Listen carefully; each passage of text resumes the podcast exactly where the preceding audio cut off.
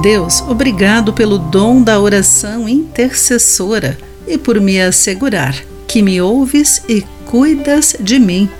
Olá, querido amigo do Pão Diário, muito bem-vindo à nossa mensagem de esperança e encorajamento do dia. Hoje vou ler o texto de Shostel Dixon, com o título O Chale Roxo. Enquanto cuidava de minha mãe, em um centro de câncer, longe de casa, pedia às pessoas que orassem por nós.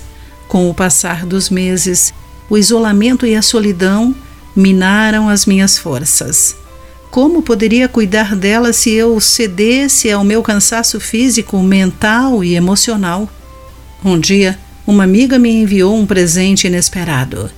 Júlia havia feito um chale roxo. Era um lembrete caloroso de que tínhamos pessoas orando por nós diariamente.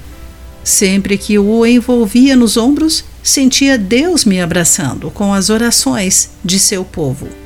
Anos depois, o chale roxo continua a me lembrar do cuidado de Deus.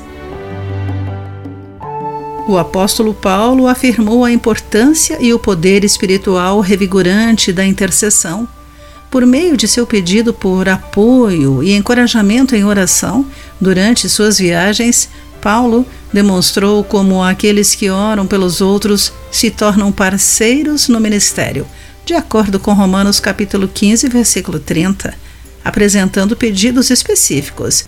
O apóstolo não apenas mostrou sua dependência do apoio de outros cristãos, mas também sua confiança de que Deus responde às orações poderosamente.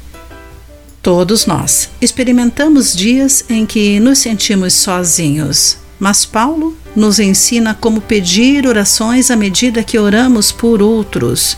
Ao orarmos pelo povo de Deus, podemos experimentar a força e o conforto de Deus, não importa onde a vida nos leve.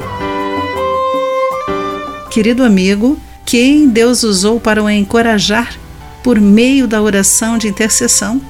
Por quem você pode orar hoje? Pense nisso. Aqui foi Clarice Fogaça com a mensagem do dia.